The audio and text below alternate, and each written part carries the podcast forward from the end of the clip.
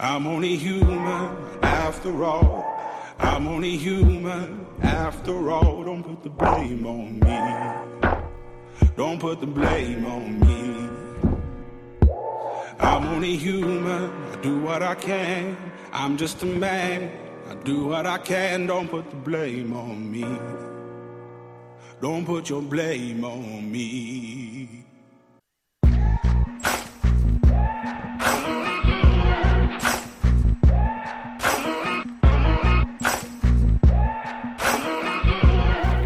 Il y a de nombreuses manières d'écrire une histoire. Le sensationnalisme n'en est pas une. Bob Marley, Bob Dylan, pas le même, mais ils fait quand même des belles affaires. Il n'y a pas de drame auquel la vie ne puisse donner les couleurs de l'espoir. Claude Lelouch. Et tout drame inventé reflète un drame qui ne s'invente pas. François Mauriac. Bonjour tout le monde, j'espère que vous allez bien. Emmanuel Robitaille avec vous qui a commencé quasiment euh, dramatiquement, théâtralement en tout cas, ça on va se le dire. Et aujourd'hui, on parle de drame, de toutes ses ramifications et de sensationnalisme également.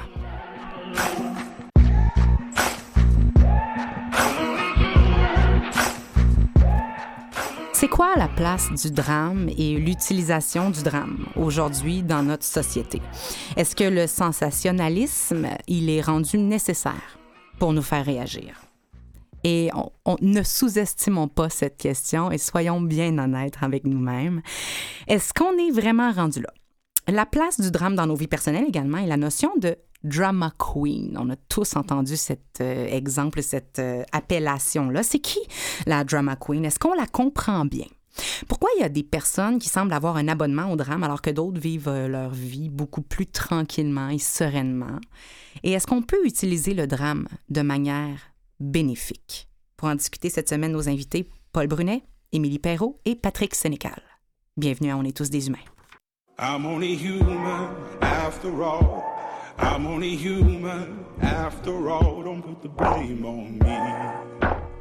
Don't put your blame on me.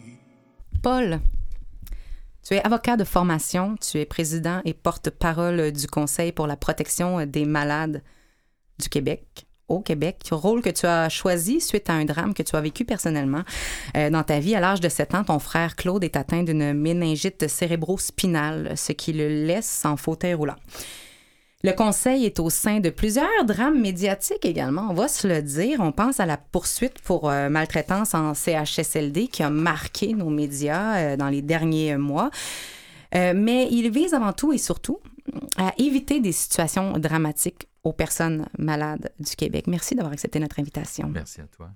Émilie, Oui. tu es journaliste de vrai. formation, chroniqueuse également, auteur du livre Faire œuvre utile.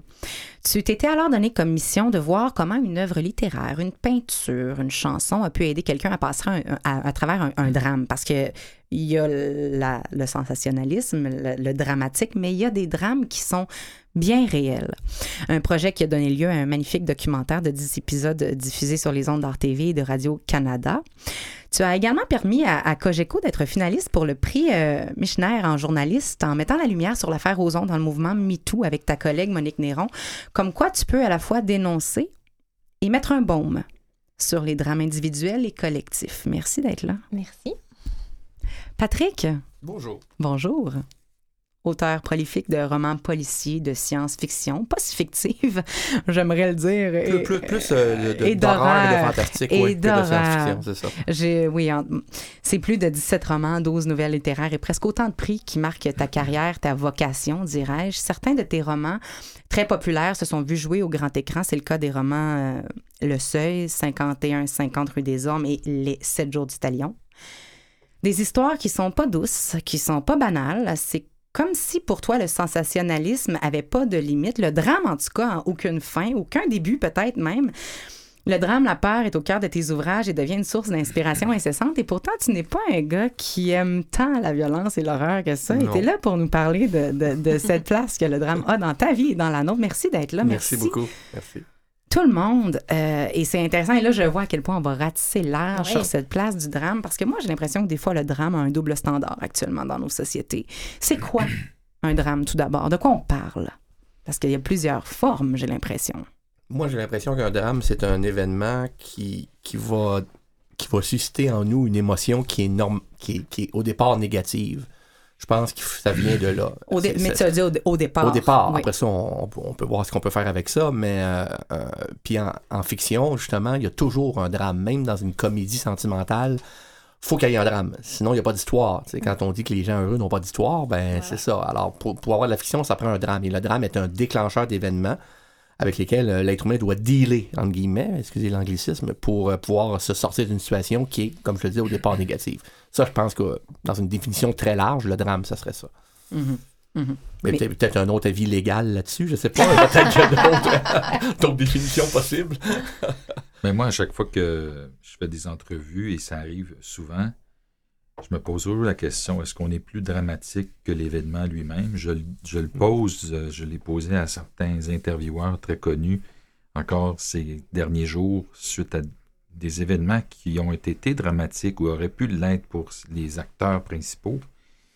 Et on me répond presque à chaque fois que parfois, quand on est indigné d'une situation, il ne faut pas se gêner pour, euh, pour créer euh, cet événement, Ce remous-là est nécessaire? l'ex, l'ex- le- comment dire, l'exprimer, mais parfois l'exagérer un peu pour attirer l'attention parce que, euh, rappelons-nous, et là je mélange tout, Anna Arendt qui, qui écrivait sur la banalisation du mal, à un moment donné, il faut faire ressortir ce qui n'a pas d'allure et on est tellement euh, euh, enterré par des informations que euh, parfois il faut dire des affaires un petit peu plus euh, fort Euh, que, mm. que, euh, qu'elles sont traitées par nous tous pour attirer l'attention puis pour dire hey wake up Mm. il y a quelque chose qui marche pas là-dedans même si tout le monde dit que c'est correct je me fais souvent dire par les autorités d'établissement que c'est bien correct puis on a suivi les plans puis on a suivi le protocole mais ça n'a pas d'allure Ouais. et, et comment on, on- on- on fait ressortir ça? Ben, parfois en étant un peu plus dramatique. Puis euh, f- on crée une sensation. Puis je, je soupçonne que j'ai un, peut-être pas un talent, mais je suis capable d'en mettre. tu sais. Ouais. Et, et, euh, je, je présume que c'est pour ça qu'on m'interviewe, mais je me questionne tout le temps à savoir est-ce que je suis pas en train de créer quelque chose de plus sensationnel, sensationnel ou sensationnaliste que l'événement ne le mérite? Mais quand on parle à ceux qui l'ont vécu ou qui en ont été victimes, c'est jamais assez. Non, c'est ça. Puis aussi, il y a des événements qui sont sensationnels. C'est tout. Il il y, a des, il y a des trucs, il y a des histoires qui ont juste pas de bon sens. Alors, d'en parler, est-ce que c'est du sensationnalisme?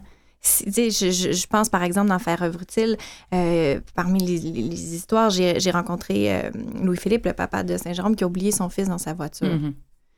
J'ai essayé d'en parler. Pour moi, c'est tellement important de trouver les façons les plus éthiques, les plus respectueuses d'en parler, mais ça reste sensationnel. Après ça, c'est comment moi je vais le traiter, comment je vais approcher ça, mais je pense pas que c'est du sensationnalisme d'en parler. C'est la façon Non, dont c'est on, ça, le aborde. sensationnalisme, c'est dans le traitement, je pense. C'est pas dans Exactement. l'événement lui-même. Parce Et que, ouais. C'est ça. Et, et- et autre chose par rapport au drame, ce que je me rends compte, c'est que par exemple, s'il y a un accident sur la route, les gens, là, ils se retournent puis ils On regardent. arrête. On arrête, Mhm. puis on veut le savoir ce qui se passe. Puis ça, c'est la base du fait divers. C'est la première chose qu'on va se faire dire dans nos cours de journalisme. là. Le fait divers, les gens, c'est ça qui les intéresse parce qu'ils veulent savoir ce qui s'est passé à côté. Donc, il y a une espèce de réflexe humain euh, derrière ça aussi. Mais est-ce que ce réflexe-là, et là tu m'ouvres la porte tellement grand, Émilie, je vous la pose la question à tout le monde, est-ce que ce réflexe-là euh, ce réflexe-là serait pas justement un peu nourri? Tu sais, dans notre cerveau, on a des circuits et plus on pile à la même place, plus on crée des autoroutes. Ça, c'est comme un classique, là. On le sait comment nos cerveaux fonctionnent. Est-ce qu'à quelque part, en se disant c'est ce que les gens veulent, c'est ce qu'on offre, est-ce qu'on crée pas des autoroutes qui auraient peut-être plus jamais en devenir? Où le voyeurisme est vraiment une caractéristique de tout humain de la planète Terre. Ouais, je pense, qu'on est obligé de, de- Il y a beaucoup de gens, comme, ben, vous venez de dire, il y a beaucoup de gens qui, disent bon, on n'a pas le choix d'en- d'en- d'en mettre un peu plus pour attirer l'attention, sinon on est perdu dans une mer d'informations. Sauf que je suis pas sûr que vous, disiez que des fois vous en mettez un peu, vous êtes plus dramatique. Je suis pas, je suis pas sûr que vous êtes plus dramatique autant que vous êtes peut-être plus indigné, Ouais. que, que vous allez plus dans l'indignation. je pense que l'indignation, est quelque chose de beaucoup plus euh, Engagé. en engagé puis Ouais. beaucoup plus euh, pertinent que d'être parce que d'être plus dramatique que le dramé là ça ça peut être crier au loup puis ça ça peut être dangereux mais d'être indigné de s'indigner de quelque chose, ben dans le fond, quand on s'indigne beaucoup, ce qu'on montre, c'est notre, c'est notre système de valeurs. C'est, c'est, c'est, c'est, c'est, c'est- qu'est-ce qui nous indigne. Si on s'indigne pour tout, là, là ça peut là devenir banal. On peut dire, ben, lui, on sait bien, euh, tout, tout est un combat pour lui. Puis là, ben, ce, qui, ce qui ressort plus, c'est la personnalité, la personnalité de l'individu que le- le- la cause elle-même. Mais, mais se battre pour quelque chose auquel on croit, puis s'indigner fort pour ça, je pense que c'est. Fait qu'il faut faire la différence entre l'indignation, le drame, le sensationnalisme. Mais oui, pour répondre à ta question, moi, je pense que on, on en creuse beaucoup d'autoroutes. Puis pour moi, c'est un risque. C'est un risque que, que tout devient euh, euh, égal. Puis. Ben, c'est que le euh, niveau neutre à cette heure de l'information, elle est rendue, disons, sensationnelle. Et alors là, il va falloir toujours monter d'un cran parce qu'on va avoir un, un phénomène d'habituation. Oui, mais après, il y a d'autres façons où tu peux développer, tu peux approfondir un sujet. Et effectivement, je pense que c'est important de continuer à nourrir l'intellect et à pas rester à un, s- à un simple niveau. Mais euh, l'indignation, ça, ça m'inspirait. Puis tantôt, ce que vous dites aussi, euh, Paul, sur euh, le, fait qu'il faut dénoncer parfois. moi, c'est ce que j'ai vécu quand j'ai fait l'enquête sur Gilbert Rozon. Les histoires que ces dames-là nous ont racontées. Il y avait effectivement de l'indignation à aller chercher parce que, quelque part, c'est des femmes qui ont vécu des choses pendant des années. Et on, elles n'avaient pas d'autres réponses. Et il y a des gens qui disent Mais pourquoi ils sont allés dans les médias? Mais parce qu'il y avait nulle part d'autre où aller. Il y en a qui avaient essayé de dénoncer à, leur poli- à la police, puis on leur disait non. Puis le, le mouvement, moi aussi, ça a été ça aussi d'une certaine façon. Il y a bien des gens qui disaient Ben là, c'est quoi, là? Elles profitent de l'occasion, puis elles veulent de l'attention. Sérieusement, c'est tellement pas une façon euh, agréable d'avoir de l'attention quand tu fais une dénonciation de cette façon-là. Puis moi, je pense vraiment que le mouvement, moi aussi, c'est à ça qui servait, c'est de dire le système judiciaire en ce moment, il est trop rigide, on ne s'y retrouve pas.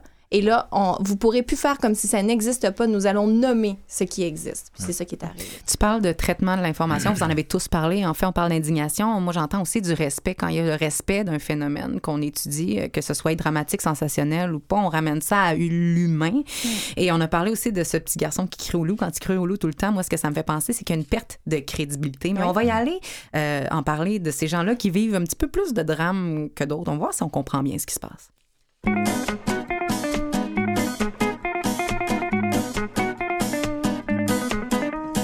Donnez-nous des jeux les plus malsains. Oh oui, j'en veux aller enfermer-les.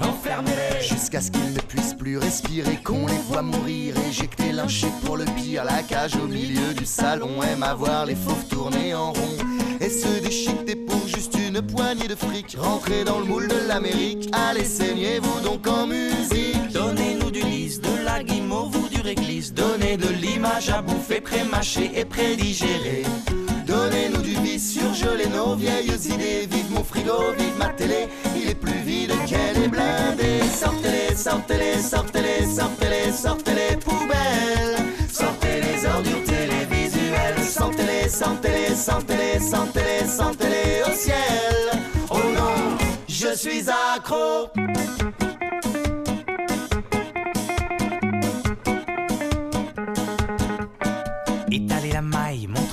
La thune qui vaille. Noyez-nous de publicité, engraissez-nous jusqu'à Éclatez, Mettez-nous les nerfs, étalez les femmes et leur chair, blindez des plus beaux apparats, excitez-nous, excitez-nous. Des vos sponsors, à tout bout de champ, ça pue la mort. Gerbez nos envies, nos désirs, empêchez-nous, empêchez-nous de partir. Donnez-nous du vice, bouchez les escaliers de service, allez séquestrer nos esprits et souriez, tout est permis. Tirez vers le bas, ma télévision adore ça et tous les meubles en sont jaloux, même mon chiotte en est devenu fou. Sortez-les, sortez-les, sortez-les, sortez-les, sortez-les poubelles. Sortez les ordures télévisuelles, sentez-les, sentez-les, sentez-les, sentez-les, sentez-les au ciel. Oh non, je suis accro. Donnez-nous du pire, réservez-vous pour l'avenir. Conservez votre mauvais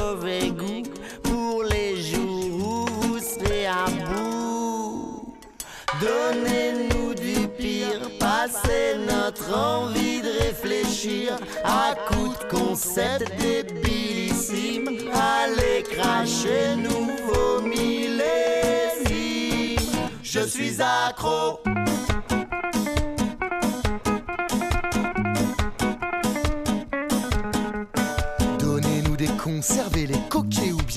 C'est le zoo des animateurs. Leur donnez pas de bouffe. C'est pas l'heure. C'est l'heure de sourire, servir de la niaiserie à mourir, à nous goinfrer, à nous gaver. C'est pour nous, c'est pour nous. Divertir, Donnez-nous de la meuf décolorée, les hanches jaunes de phare, et souris-moi, souris-moi, et faites gicler vos proies. Sortez-les, sortez-les, sortez-les, sortez-les, sortez-les poubelles.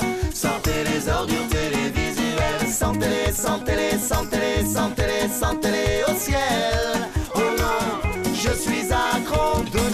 De celles qui crachent dans leur bavoir et filmez leurs fêtes minables au fin fond de leur bac à sable. Et lâchez vos bombes de celles qui sont nauséabondes, inondez nos vies, nos foyers. Vous êtes si présents qu'on est teubés. Donnez-nous du pire, réservez-vous pour l'avenir. Conservez votre mauvais goût pour les jours où vous serez à. Tirez vers le bas, ma télévision adore ça tous les meubles en sont jaloux. Sortez-les, sortez-les, sortez-les, sortez-les, sortez-les poubelles. Sortez les ordures télévisuelles. Sentez-les, sentez-les, sentez-les, sentez-les, sentez-les au ciel. Oh non, je suis accro. C'est quoi la place du drame dans nos vies personnelles? Patrick, pour toi, c'est absolument inévitable. Ben, C'est-à-dire que c'est dans, dans ma fiction, mais pas dans ma vraie vie. Dans ma vraie Ah. vie, je suis quelqu'un qui, qui- Honnêtement, j'ai une, une vie assez. euh, euh, Il n'y a pas eu beaucoup de drames. qui- plate. oui, qui ont- a, pas beaucoup de drames qui ont traversé ma vie. Et d'ailleurs, c'est peut-être pour ça que, que, que j'en parle tant dans, dans ma fiction. C'est peut-être une façon de, de, de visiter ces parts d'ombre-là, de, de, de, de, de- de danser avec la bête avant que- que- qu'elle ne me visite pour vrai. Parce que je pense que ça, c'est ma blonde est psychologue, fait qu'elle se pose beaucoup de questions là-dessus sur, euh, la- J'ai dit salut, je la salue, on- je pourrais aller prendre un café avec. sur les raisons pourquoi j'écris des choses comme ça. Puis euh, une, une de ces théories, en tout cas, c'est que c'est que je parle de mes peurs, de mes propres peurs à travers ces histoires-là, puis parler de ces peurs, puis en faire des fictions très extrêmes, c'est peut-être une façon justement de de- d'envisager le pire, puis que si le pire arrive, ben ça va être moins pire, peut-être parce que J'écris des histoires encore pires. C'est- une forme de catharsis, hein, comme, les tragédies grecques l'étaient dans, l'Antiquité, comme euh, on dit avec des émotions très très négatives pour essayer de les de, sortir le méchant en nous. Fait que je pense que ça peut faire cette. euh, Et il y a des gens qui viennent me voir, il y a des lecteurs qui me parlent et qui, me- qui me disent des témoignages extrêmement euh, euh, étonnants, des fois, sur à quel point que des livres très très noirs, très déprimants, comme Le, Le Vide, par exemple, qui est sûrement un de mes livres les plus déprimants, qui me disent que ça les a aidés beaucoup, beaucoup à canaliser leur propre colère à travers la colère de mes romans. Alors, c'est très curieux les effets que. Tu sais, quand des gens ont tendance à me dire, euh, ben, tes livres sont tellement négatifs que tu vas, tout ce que tu peux faire, c'est euh, donner des mauvaises idées aux gens, ben, c'est encore drôle. C'est encore drôle. Et oui, l'effet qu'on a sur notre lecteur, on le perd. Quand À la minute où le livre ça, est euh, édité, j'ai- aucun contrôle là-dessus.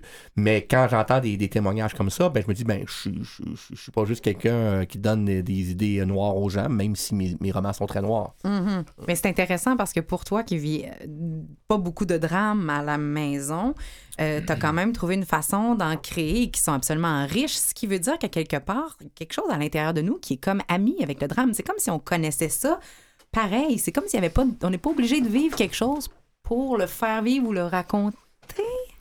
Ben, je pense que ça part de l'empathie dans notre, dans notre humanité. Moi aussi, je suis un peu comme euh, Patrick. Je j'ai pas vécu de drame personnel, de, de, de grand deuil ou jusqu'à présent, je touche du bois, mais j'ai été quand même une personne choyée par la vie. Mais par contre, quand je, quand je fais des rencontres, par exemple, pour euh, faire œuvre utile ou quand je l'ai je l'ai fait pour euh, l'enquête sur l'affaire Roson, c'est d'être conscient que c'est pas parce que moi, je le vis pas que ça existe pas. Ça existe. Puis là, c'est l'autre, je pense que ta part d'empathie euh, embarque là-dedans. Puis tu as envie de, de, de, raconter cette histoire-là parce qu'elle existe. Puis, euh, mais c'est sûr que ça, ça, te ramène beaucoup à toi. Moi, en tout cas, ça m'a, j'ai, l'impression que j'ai fait des, un entraînement olympique d'émotions. euh, à travers faire œuvre utile parce que je suis vraiment passée par, à travers plein de gammes. Puis il y a aussi un moment où il y a presque une culpabilité où tu te dis, voyons, pourquoi ça tombe? Tu sais, il y a des gens où tu te dis, il y a une femme là, que j'ai rencontrée, elle avait, euh, elle a perdu un, elle a eu quatre garçons, elle a perdu un fils euh, de la leucémie alors qu'il avait euh, 7 ans. Son mari a été pris en otage pendant une- 60 jours au Soudan et deux de ses fils sont schizophrènes. Tu te dis, attends, c'est quoi le... Il est où le bout? Oui, c'est ça. Puis pourquoi la vie s'acharne comme ça? Et cette femme-là, elle avait une résilience, puis elle dit, elle avait la foi, ça c'est toujours quelque chose qui aide, mais elle dit, moi je pense que le Seigneur m'envoie les, les épreuves que je suis capable d'affronter. Tu, tu sors de là, là, tu dis, OK, mais une chance qu'elle a la foi, une Ouais, chance. ouais. En tout cas. Mais parce que sinon, comment mais tu peux pas survivre à tout ça, je pense. Ouais, je Autrement, si tu y crois pas, si tu n'essaies pas de, de te faire une mythologie dans ton drame, faut que tu te racontes une histoire euh, personnelle. Moi, en tout cas, c'est ce que je Oui, souvent, ce que c'est ressens. les pays qui croient le plus en Dieu, c'est les pays où ça va le plus mal. Je veux dire, comme Haïti, qui Dieu est partout, alors que si un pays qui a de l'air oublié par Dieu, c'est bien Haïti. Là. Fait que comme tu dis, si tu euh, on se donne un sens à notre vie épouvantable là, sinon si on s- si en plus on croit qu'il n'y a plus rien après la vie, euh, on, on est foutu finalement. Des fois, je pense Ouais. que c'est important aussi de se raconter son drame. Je pense que les- les- des fois, je me questionne, je me dis pourquoi les gens acceptent de me raconter ça? Tu sais, c'est personnel. Ils pourraient le garder pour eux, ils sont pas obligés de le partager. Mais parfois, j'ai l'impression que ça, ça permet de se situer, tu sais, de faire le récit, de, de le raconter à voix haute. De... Je sais pas, je pense que c'est comme si on a besoin de, de- de mettre un récit sur, euh, sur nos drames parfois. Est-ce que les drames que tu entends, Paul, ou que tu vois, justement, te permettent d'être empathique, te permettent aussi de te positionner? est-ce que, est que les drames des autres, qu'ils Ouais. soient écrits en fictivement, même si je me dis que tout existe, ou qu'ils soient bien réels, est-ce qu'à quelque part, ils nous permettent pas de s'inspirer, de se consoler? Il y, a, il y a deux affaires. Premièrement, les gens à qui je parle, parce que je continue à prendre des appels euh, du monde qui appelle pour se plaindre. Alors, c'est vrai, le drame de chacun, de chacune, ben, il t'afflige, puis tu finis par te coucher, puis on est une grosse gang couchée, euh, en tout cas intellectuellement, là, avec le drame de, de- de De toutes tout ces personnes-là. Mais là, il faut que tu fasses attention. Puis à l'inverse, moi, j'ai grandi avec une mère qui est infirmière. Elle, il faudrait que ça, fallait que ça soit vraiment grave pour que ça soit dramatique. Quand mes belles-sœurs accouchaient, elles se rendaient là, toujours vite. Elle regardait les yeux, voir s'ils bougeaient, les mains, les petits doigts, les pieds. Elle sortait et elle disait Il est normal, Tout m'en. On, va faire d'autres choses. Alors, c'est toujours euh, le rapport efficacité avec est-ce qu'il y a un drame. Mais elle en a vécu plusieurs, comme tu le racontes, et euh, ces femmes-là, comme, comme d'autres, hein, qui ont élevé des enfants tout seuls, euh, veuves, euh, mari alcoolique, euh, mon frère est tombé malade jeune, a perdu ma soeur. C'est des femmes qui. qui- c'est des monuments, là. Elles relevaient tout le monde. Mhm. Puis si, comme ado, tu avais le malheur d'avoir le goût de pleurer, elle disait Hey, en attendant, là, va faire tes devoirs, fais ton lit, puis tu t'as d'autres choses à faire. Ah ouais, go. Mais ça ramène à toute la relativité Ouais, et la subjectivité du, Ouais. du La- drame. La relativité du drame, c'est ça. On a tendance, euh, on a tendance euh, quand il m'arrive un quelque chose, là, euh, que j'ai j'ai perdu euh, quelque chose, là, où j'ai brisé. hein, T'as perdu n'importe tes quoi. clés, t'as pété Bon, la c'est petite ça. orteil sur le meuble. Puis moi, moi je suis quelqu'un d'assez. euh, j'ai pas, ma patience est, est assez limitée. Là. Euh, puis là, là, je chiale parce que, ah, Colin, cette semaine, euh, j'ai. Comme l'autre fois, j'ai eu un accident d'auto, là. J'ai flou. Rien, je suis pas blessé, il a fallu que j'aille. Là, sur le coup, j'étais bien dans le maudit. Là, ben, évidemment, il y aura toujours quelqu'un qui va venir te dire Ben oui, hein, pendant ce temps-là. euh, Il y a du monde qui meurt en Afrique. En Afrique, ça. Ouais. Fait qu'évidemment, que quand tu dis ça, tu te sens cheap, tu fais bon, évidemment, si je me compare comme ça. Sauf que c'est un, c'est un peu de mauvaise foi parce que tu- tu- c'est, c'est- c'est- on, on peut pas agir autrement que par rapport à notre propre vie. On peut pas, oui, on peut se rappeler qu'il y a des choses pires que nous, mais c'est bien sûr que si on se compare avec euh, un autre pays, on- ça va être pire. Donc le drame, le drame est toujours plus fort selon notre vécu. Fait que de se faire dire euh, il y a des choses pires que ça, on le sait qu'il y a des choses pires Mais moi, que j'ai ça. pas, j'ai pas le choix d'être complètement d'accord avec toi. Moi, je pense qu'on vit tous des drames à petite ou à grande échelle et je me questionne beaucoup sur cette tendance-là qu'on a à critiquer, à quantifier, à comparer, à légitimiser ou pas, à juger le drame de chacun. Et Émilie, toi aussi, tu en as parlé de ça, puis tu as dit, euh, tu partages un peu ce point de vue-là. Tu as parlé d'une chanson d'Ingrid Saint-Pierre, la chanson À la mer, qui dit les paroles suivantes. Mes tsunamis te semblent peut-être bien délicats, mais tu ne vois pas, je tremble. J'ai peur, mais j'ai pas le droit. Cette chanson-là est magnifique. C'est sur le dernier album d'Ingrid Saint-Pierre, qui est un album aussi qui est euh, extraordinaire, qui s'appelle Petite Plage. Puis elle parle, en fait, de d'un burn-out qu'elle a vécu. Euh, je sais pas si elle le, nomme comme ça, mais elle a une période, en tout cas, dépressive dans sa vie. Puis moi, j'écoute cette chanson-là, puis je me reconnais dans ces paroles-là, les moments où elle dit qu'elle se sent sous l'eau, tu sais, quand t'es dépassé, là. Puis elle- je comprends quand elle dit mes, mes tsunamis te semblent peut-être bien délicats. Tu pour toi, c'est peut-être rien dans le fond ce que je vis, mais moi, là, je le sais qu'en ce moment, là, c'est le bout du bout, là, puis je, je vois pas le- je vois pas de sortie. Puis je trouve tellement que c'est une belle phrase. Puis en ce moment, moi, c'est un peu comme un, un mantra. Tu sais, des moments où tu sens là, que t'es es submergé. Euh, mais je suis d'accord, effectivement, des fois, on a tendance à, ça, à, à juger, à critiquer, puis à légitimiser ou pas les, les drames des autres. Puis on peut pas savoir tant qu'on n'a pas été dans les souliers. Puis je trouve que l'art, c'est une belle façon de, de créer de l'empathie, justement. Je pense au roman Naufrage de Biz. Euh, je, je reviens encore là, avec Mhm. cette histoire-là À du cette papa, histoire du papa, euh, oui. à Saint-Jérôme. Donc, Quand tu as lu Naufrage là, Mm. de Biz, qui est l'histoire d'un père qui, euh, au travail, est vraiment dépassé par les événements et euh, qui en vient donc à oublier son enfant, mais toi, comme lecteur, tu commets la même erreur que le père. C'est-à-dire que tu l'oublies toi aussi, l'enfant dans la voiture, parce que le matin, tu pars avec le personnage, tu oublies d'aller à la garderie, tu vas au travail, puis le soir, quand il fait la découverte, moi, je me rappelle, j'ai refermé ça, ça m'a pris trois jours à être capable de lire, mais après ça, tu peux plus jamais juger. Parce que tu l'as vécu, tu as été dans les pieds de l'autre. Puis je trouve que l'art souvent sert à ça. On va regarder tous ces côtés positifs des drames des autres, des nôtres, comment on peut les utiliser positivement aussi dans quelques instants.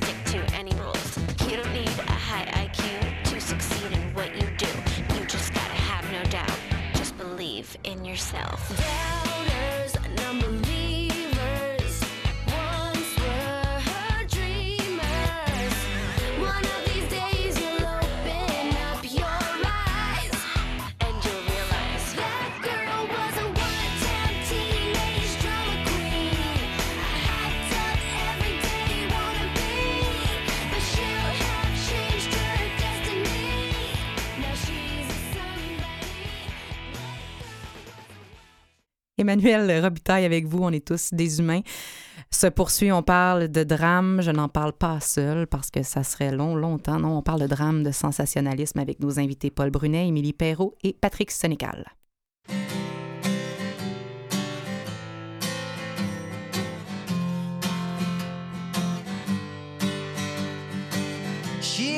Drama queen.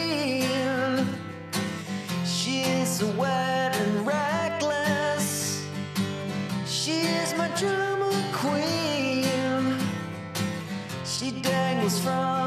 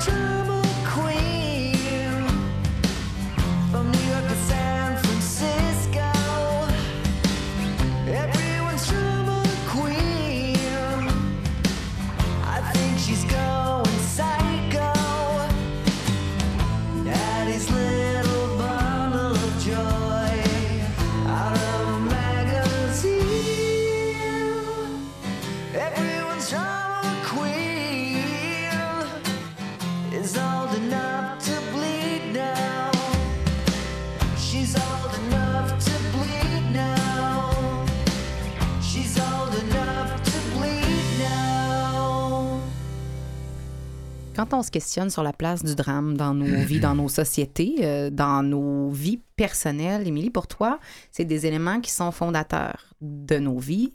Les drames nous façonnent. Et là, je te pose une question. euh, Oh, une question, une pas pire. Est-ce que, parce que c'est parce que t'as raison, tu sais, les drames vont nous façonner, mais à quelque part, est-ce qu'il n'y a pas euh, le double tranchant, je dirais, de s'identifier à nos drames et que ça devienne une partie de notre identité et, tu sais, tous les mouvements, lâcher prise, regarder en avant, ne pas s'identifier à notre passé. C'est quoi la limite? Tu sais? ben, effectivement, je pense qu'il ne faudrait pas se complaire dans, dans ce rôle-là parce que l'idée du drame, je pense, c'est de, de- que c'est une étape dans ta vie, mais il ne faut pas que ce soit toute ta vie là, qui soit façonnée par ça. Mais je pense que tu peux pas l'effacer de ton histoire. Je si tu as vécu un drame, ben ça, ça a changé ta façon de réagir. Ça Mais pas nécessairement en vivant, en revivant le drame tout le non, temps. exactement. Moi, je pense que ça, ça mène à la résilience. En fait, c'est, c'est, moi, c'est ce que j'ai pu constater de, de Mhm. mon point de vue. Puis encore là, c'est un point de vue d'observatrice parce que j'ai, comme je disais, j'ai la chance de ne pas avoir vraiment euh, à mon lot de, de- de très grands drames. Mais ce que je vois, en tout cas, c'est ça. C'est que ça façonne d'une certaine façon ton histoire. Et moi, je trouve que ça démontre à quel point l'être humain euh, est d'une résilience. Puis c'est vraiment, je pense, à travers les drames qu'on est capable de mesurer à quel point l'être humain est capable de se relever de tout. Ça, c'est dans les meilleurs des cas, Exact. évidemment. Parce que, bon, c'est pas tout le monde qui a cette capacité-là, mais si tu peux. Parce que, tu sais, la fameuse phrase, il arrive rien pour rien, moi, j'ai cette phrase-là pour mourir. moi, moi, moi, moi, j'ai ça parce que, oui, il arrive des affaires pour rien. après ça, parce que. Qu'est-ce la- que tu fais avec? Ben, c'est ça. Ça Mm. dépend ce que tu fais avec. Voilà. Parce qu'une fois que c'est arrivé. Euh, Quand bon, ça fait pas de sens, on est-tu capable Ben, ça n'a de pas de dépasser? sens. Je veux dire, tu sais? un, un accident d'auto, euh, quelqu'un qui meurt à cause de. Non, ça n'a pas de sens en soi. La vie en soi n'a pas de sens. Pour moi, la vie n'a pas de sens. C'est toi qui en donne. C'est toi qui vas donner un sens à la vie. Mais la vie, moi, quand les gens disent merci la vie, ça me fait rire. Je dis, remercie pas la vie. Remercie toi, remercie je sais pas qui. Remercie le hasard même à la limite. Mais la vie, elle s'en fout de ce qui se passe. La vie, elle va continuer sans nous autres, anyway. Qu'on soit là ou non, la vie, elle, elle roule. Fait que euh, donne un sens à ce qui t'arrive, mais dis pas que ce qui est arrivé, ça avait une raison au départ. Parce que c'est comme un, un grand destin qui a tout prévu. Mais tu ça, comprends moi, que tu je- pètes je- la bulle puis la ballonne de beaucoup de monde, là. je sais, je sais, puis je fais ça souvent dans mes conférences et tout ça, mais c'est pas défaitiste ce que je dis, c'est juste que quand il t'arrive quelque chose, c'est à toi de faire quelque chose avec ça, d'y Euh, donner du sens. ouais. Mais pas de dire après ça, ouf, donnes? une chance que ce drame-là m'est arrivé, euh, ça a tellement, ça m'a, ça m'a, bon, tu en serait peut-être passé de ce drame-là, mais tant qu'à être là, faites quoi avec? Moi, je pense que c'est plus euh, réaliste. C'est intéressant parce que je parle souvent de la glorification de la souffrance Oui, dans nos c'est vies. ça, Et c'est un peu ce que tu touches, je trouve, Paul, ça, ça t'inter- ça t'interpelle, ce, que- ce qui a été nommé, ce qui a été dit? Ben oui. Ça existe, des Euh, drames inutiles et... euh, Dans la commission sur le droit de mourir dignement, puis plus tard, dans Ouais. le projet de loi 52, euh, euh, tu sais, il y a eu toutes sortes de discussions puis de débats autour de ça. Et euh, je rappelais ce que le cardinal Veillot, l'ancien archevêque de Paris, avait dit à ses confrères. Il était mourant du cancer des os, il souffrait terriblement.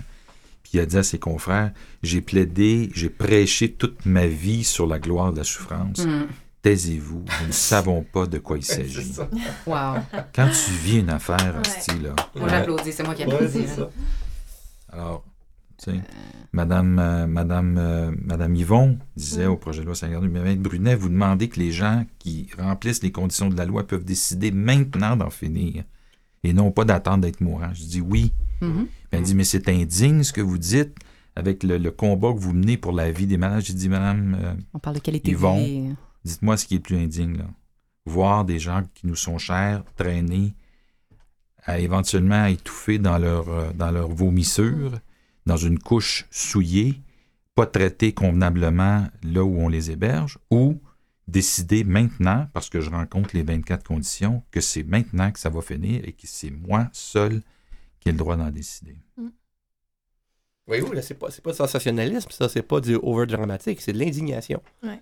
C'est pas pareil. Moi, je trouve ça très, très. euh, parce que la, ce Et ça dit- reste dramatique, parce oui, mais mais ce qu'il dit est pas vrai. sensationnel. Uh-huh. Si c'était sensationnel, ce serait spectac- spectaculariser le drame. Ça serait le, C'est le côté théâtre. le travestir, c'est ça. Ouais. Là, ce que vous dites là, c'est vrai. Vous dites, on sent que vous êtes in- indigné, on sent qu'il y a une accumulation. Ça, c'est d'indignation, mais ça vient pas dénaturer la réalité de ce qu'est le drame. Ça, pour moi, il n'y a, y a- il y a- il y a pas de problème à ce temps-là. Trouve ça C'est très efficace, en fait. Oui, puis tu sais, tantôt on parlait de quête de sens. Là. Des fois, il y en a juste pas de sens. Là, je suis bien d'accord. là, Il y a vraiment des drames Mhm. qui, qui font pas de sens. Puis moi, ce que je me suis rendu compte à travers, euh, c'est que parfois, justement, les gens se tournent vers l'art pour essayer d'en trouver un, pour s'accrocher à quelque chose. Ils ont besoin d'une bouée.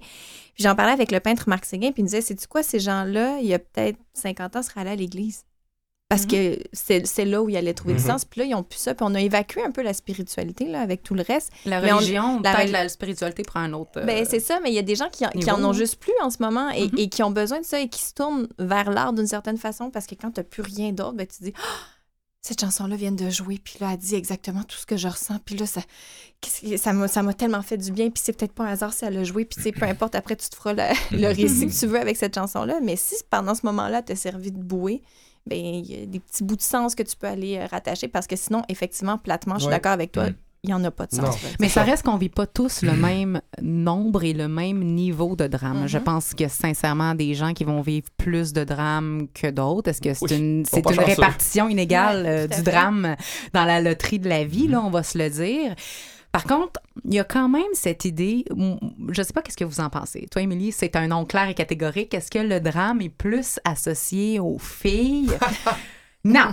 Non. Mais moi, j'ai jamais entendu l'expression le drama king. Hein? Ouais, Il y a quand même. Ça montre juste notre société. le drama queen. et tout ça. C'est juste des signes de. de, de- C'est parce que quand, quand- en début d'émission, quand tu as dit euh, drama queen, je me suis dit, j'espère qu'on va y revenir parce que je veux Ben, dire. on va y revenir certainement. dire, cette expression-là, drama queen, aujourd'hui, euh, en 2019, euh, c'est un peu ridicule, là, parce que ça.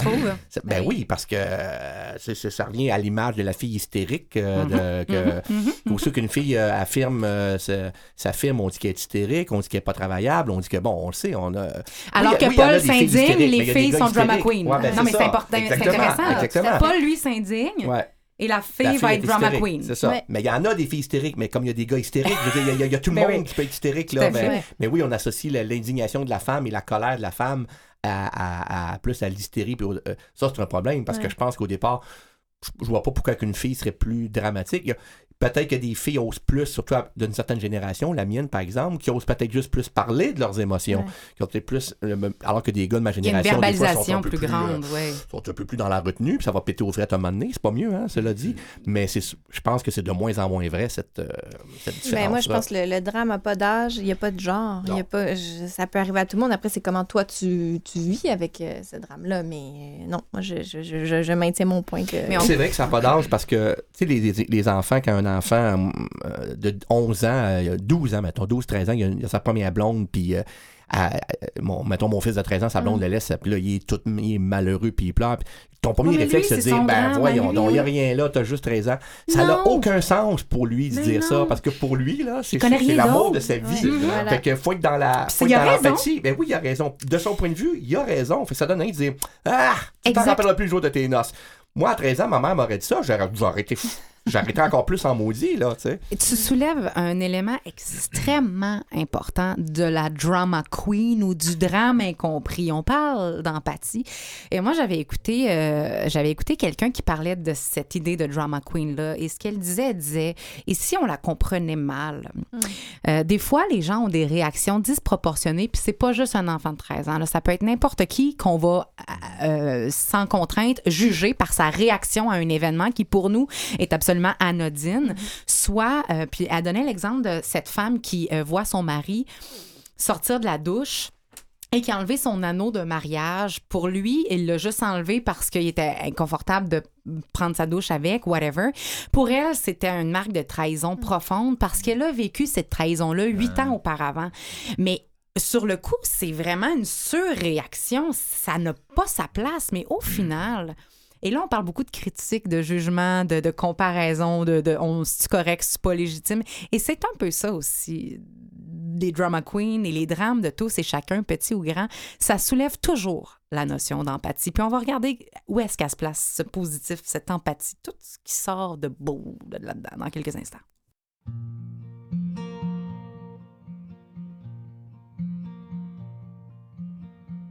Je suis dans mon camion 60 heures par semaine. Je t'aime. Des fois, je triche un peu, je fais des heures pour nous deux. On dormira plus tard, quand on sera des bons vieux.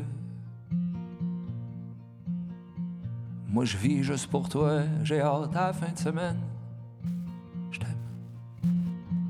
De cogner du marteau quand tu fais du gâteau. T'es si belle au fourneau, je veux mieux pour ma reine.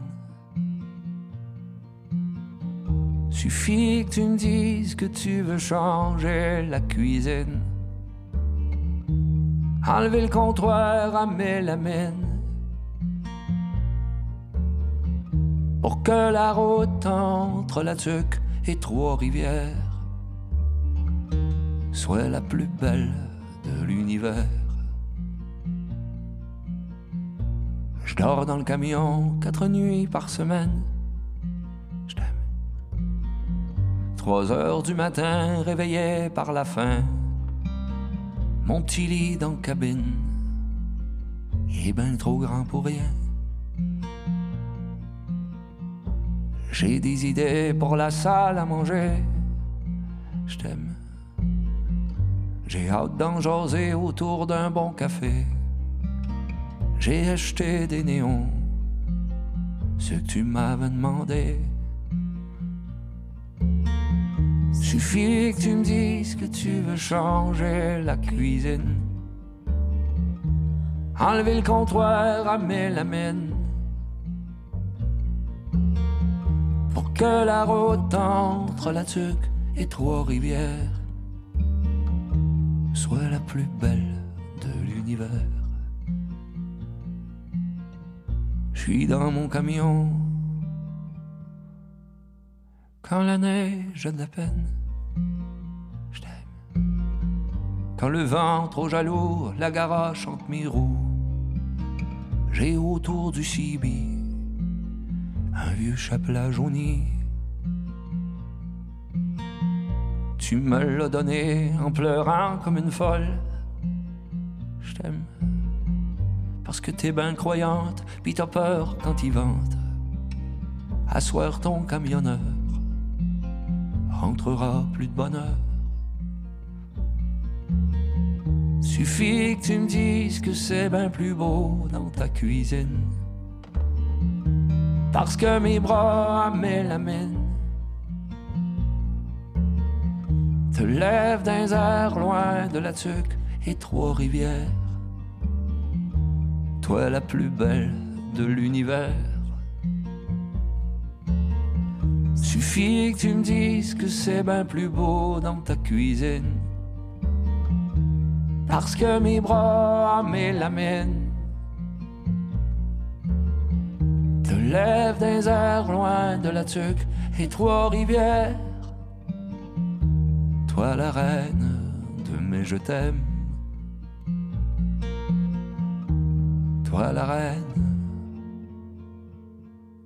De je t'aime.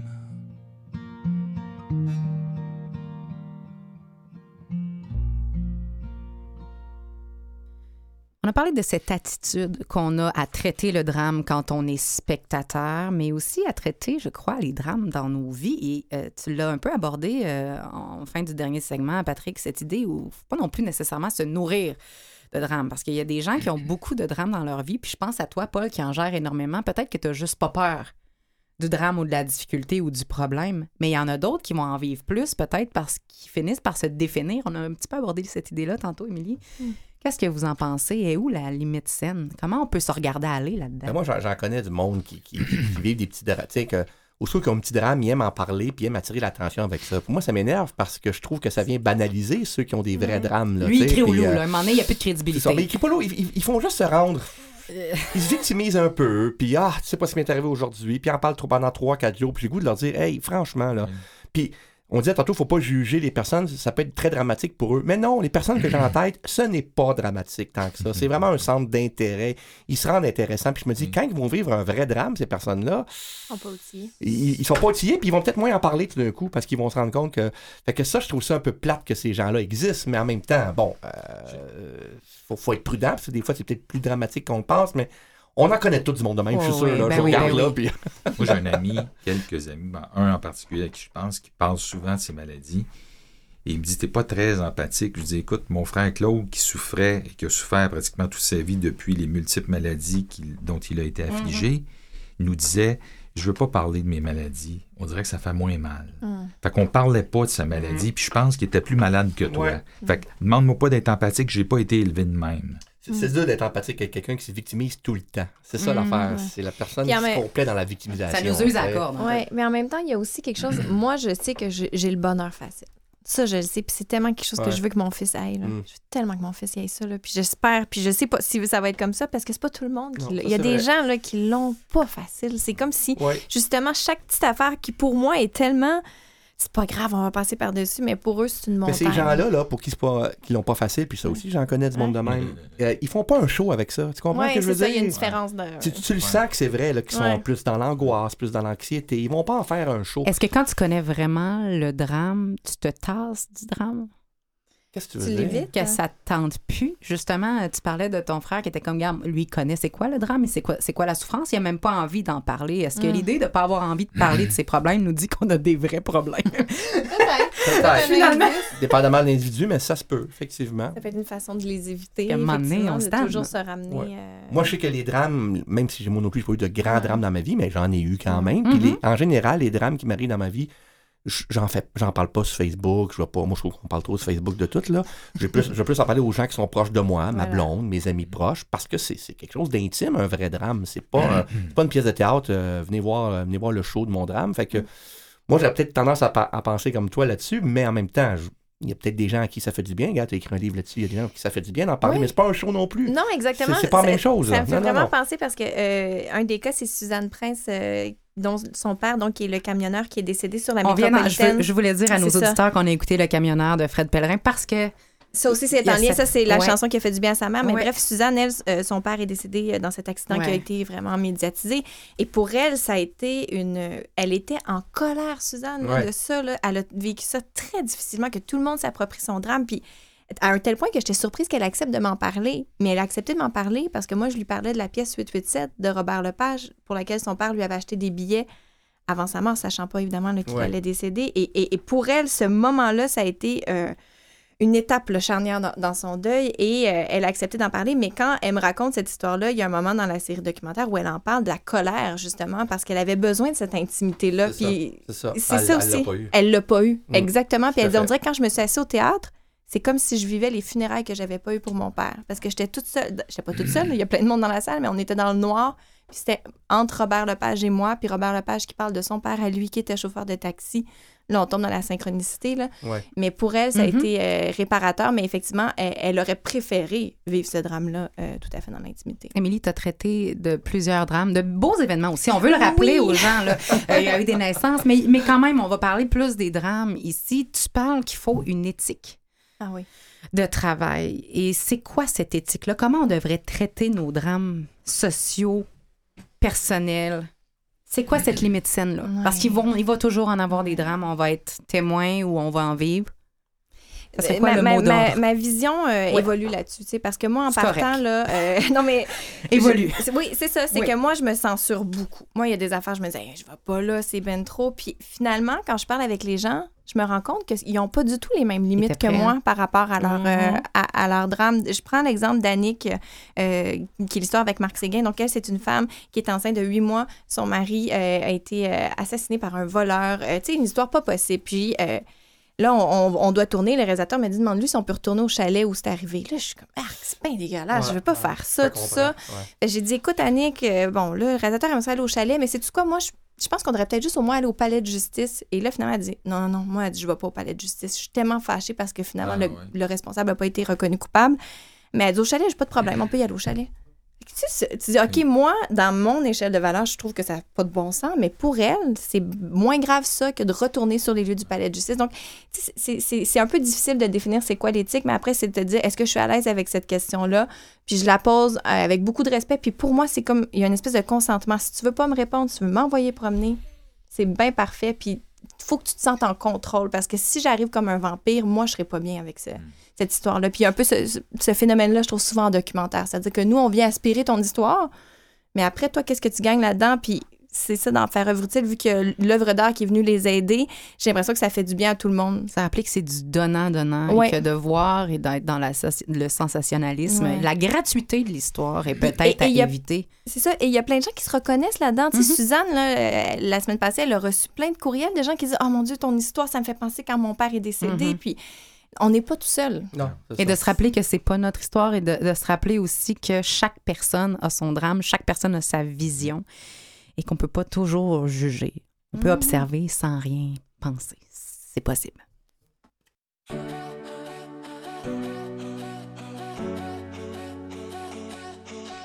When did all my friends become so loud? We act like reality shows, probably cause reality blows. When did all my friends become so loud? We traded our boring lives for MTV storylines. Why? Recently he said that she said that we said some shit that you wouldn't believe. Recently he said that she said that we said that he said some shit about me. So we're caught up in drama.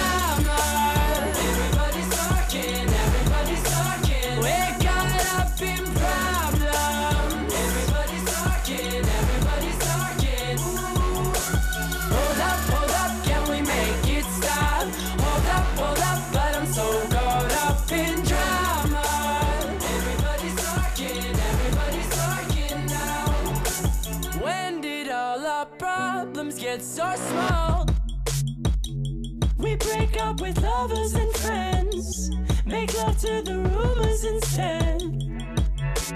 Maybe we're addicted to it all.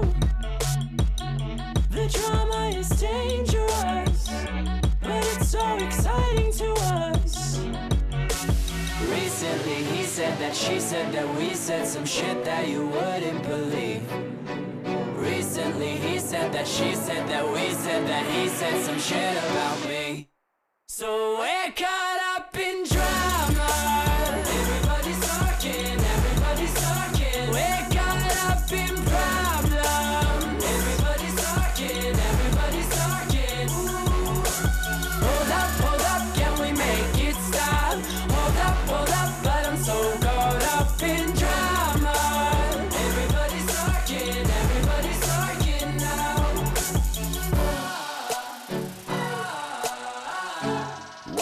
my friends get so loud?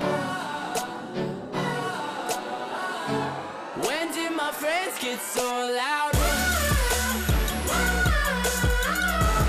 When did my friends get so loud?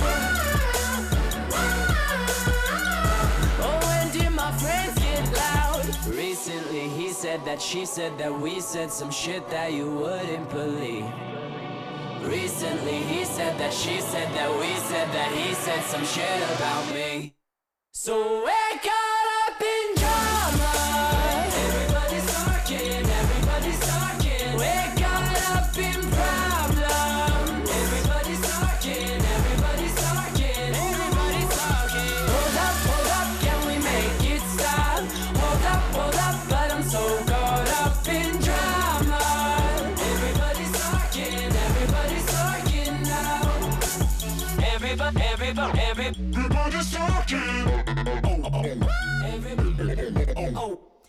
Paul a dû nous quitter euh, pour d'autres activités professionnelles, mais il continue ses activités au sein du Conseil des malades du Québec pour connaître leurs activités, les formations offertes euh, ou encore avoir recours aux services. Rendez-vous au www.cpm.qc.ca. Émilie, de ton côté, ton livre Faire faire œuvre utile, dis-je, est toujours disponible. Et on écoute euh, la série documentaire de 10 épisodes sur euh, les ondes de Radio-Canada les samedis à 20h, sinon toujours disponible sur tout.tv et on te suit à l'émission cette année-là, euh, animée par Marc Labrèche sur euh, Télé-Québec. Merci beaucoup d'avoir accepté l'invitation. Merci, Emmanuel. Patrick, ton roman Alice sera 20 ans en 2020 et Ben pour oui. Ça l'occasion, ça va être transformé en bande dessinée. Ça va sortir idéalement à l'automne 2020, mais c'est à suivre. est un autre roman qui est en préparation Oui. et on l'attend pour l'automne cette année 2019, 2019. Et là, on te met de la pression pour bon, que tu le c'est finisses. parfait, c'est parfait. Merci d'avoir accepté. Merci tout le monde d'avoir été là. Merci à Jean-Sébastien La Liberté en régie, Catherine Bourderon à la recherche. Et n'oubliez pas que je crois que il faut juste de l'équilibre entre pondérer les événements de nos vies et se donner le droit de trouver un drame là où on ressent le drame. C'est pas en le niant ou en l'étouffant qu'un événement dramatique le devient moins. Merci, bonne semaine. Don't put your blame on me.